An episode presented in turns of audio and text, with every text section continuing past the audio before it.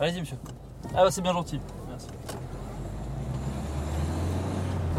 C'est même pas une cité en fait. Ils ont mis la main sur ce petit coin, ce petit endroit de la ville, qui est desservi par plein de petites rues à sens unique. Ils mettent des chauffes un peu partout. Normalement, il y a toujours un chauffe ici, mais. Ah, il n'y a personne. C'est dingue. Un terrain, c'est un point de deal. C'est une cité dans laquelle ça va vendre du shit, de l'herbe ou peut-être un peu autre chose parfois. On peut appeler ça un four, on peut appeler ça un point, on peut appeler ça un terrain. Et puis il y a toute la hiérarchie du terrain justement. Il y a le guetteur, il y a le découpeur, le pointeur, le trésorier, euh, le tartineur, le charbonneur. Il y a le mec qui va recharger le point avec la matière, il y a le mec qui va vendre la matière, il y a le mec qui va récupérer l'oseille, il y a le trésorier, il y a la banque, le pointeur, celui qui fait les comptes à la fin de la journée. Tout ça, c'est des termes qu'on découvre en entrant dans la boîte et qu'on finit par euh, s'approprier complètement. Artena. Artena.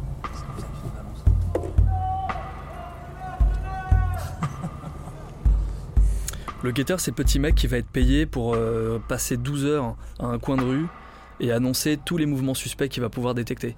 Une descente de police, une bagnole suspecte, euh, un mec un peu louche. Ah, ils se posent toujours à des trucs stratégiques, ils veulent voir tous les axes. Le guetteur, c'est ça. Lui, c'est là d'être la sécu. Il y a toujours un mec qui fait la sécu sur un point. Son boulot à lui, c'est de faire en sorte que ça se passe bien. C'est un peu de surveiller si le tartineur, donc le vendeur, il y a une descente de police, le tartineur euh, se barre en courant et laisse la matière ici dans les couloirs. Le mec de la sécu, justement, c'est lui dire non, la matière, tu la prends, tu la déplaces. Tu la caches avant de te barrer. C'est le mec aussi qui va régler les différends quand un mec veut pas payer ou qu'un mec est casse-couille. Et c'est un peu le vigile de la cité. Donc là, ils ont mis les consos en attente. C'est les consommateurs. Eux, ils les appellent les bolos, ouais. Je le connais. Le, le- le- le- le tout petit avec les cheveux longs. là-bas. Ouais, le rechargeur ou le charbonneur. Son job, c'est de faire la navette entre les endroits où est cachée la matière stupéfiante et l'endroit où elle est vendue.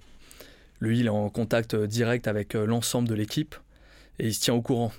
Dès que la matière commence à manquer, le mec va prendre son scooter, la bagnole, il va y aller à pied, en trottinette, à vélo. On a vu tout exister, hein, tous les moyens de transport existent. Et il va aller faire la navette pour aller recharger le point euh, rapidement. Faut jamais qu'il y ait de pénurie. Une pénurie, c'est des, consommateurs en moins, c'est des clients pas contents. Donc les mecs, ils mettent vraiment un point d'honneur à ce que tout le monde soit servi, bien servi, à n'importe quelle heure du jour et de la nuit. Pas de pénurie. Le gérant local, c'est le mec qui mettra jamais les mains dans la matière, il touchera jamais la matière, il fera jamais aucune transaction, il touchera même pas à l'argent. Mais lui, c'est les yeux, les oreilles du patron. C'est lui qui donne les consignes, c'est lui qui organise la vie des uns et des autres. Ils font comme nous, en fait, les mecs. Ils arrivent le matin, il y a l'appel, on leur dit bon ben voilà l'émission de la journée, toi tu vas être guetteur, toi tu vas être tartineur, toi tu vas faire ci, toi tu vas faire ça. Plus tu montes dans la hiérarchie, et plus c'est des mecs qui vont être amenés à avoir un rôle récurrent dans l'équipe. Les guetteurs, ils sont interchangeables. Il y en a des bons, ils sont repérés, les mecs les réemploient régulièrement. Il y en a des moins bons, ils en veulent plus, ils les envoient chier quand ils se, pointent, ils se présentent le matin pour travailler.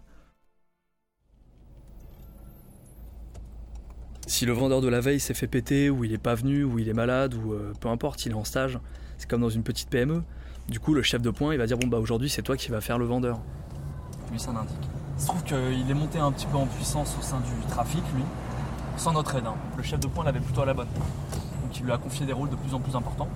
Et euh, on sait maintenant par d'autres sources que c'est lui qui, quand il arrive le matin, dit bah toi tu vas faire ça, toi tu vas faire ça, la matière, elle arrive à telle heure, vous allez la dispatcher là, là, là et là.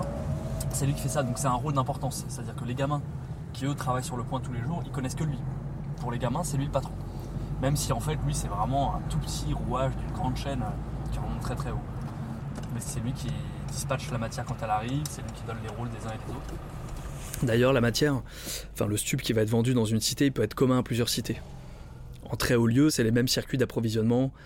Il y a quelques mecs qui ont leur propre circuit et qui ont besoin de personne d'autre, mais souvent il y a des grossistes ou des demi-grossistes et ils vont pouvoir euh, approvisionner plusieurs cités, même euh, dans d'autres départements par exemple.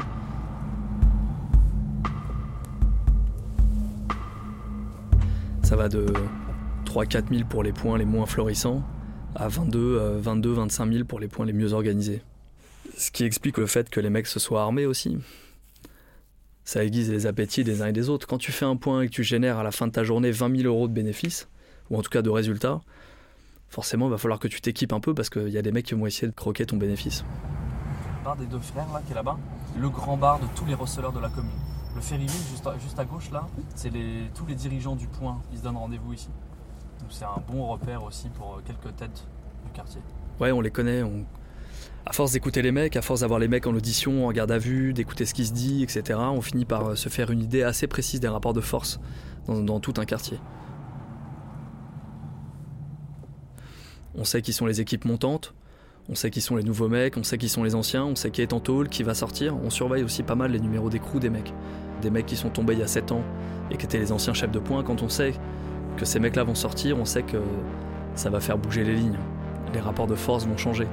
Il va peut-être y avoir la tentation pour les mecs qui sortent de tôle de récupérer une partie du terrain qui était de leur il y a quelques années. Généralement, les mecs sont des commerçants, ils arrivent à s'entendre. À suivre.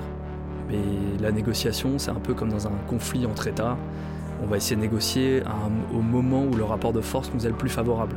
Donc même si on sait que les mecs vont finir par s'asseoir autour d'une table pour euh, se partager un petit peu les quartiers et la part du gâteau. Sur arteradio.com.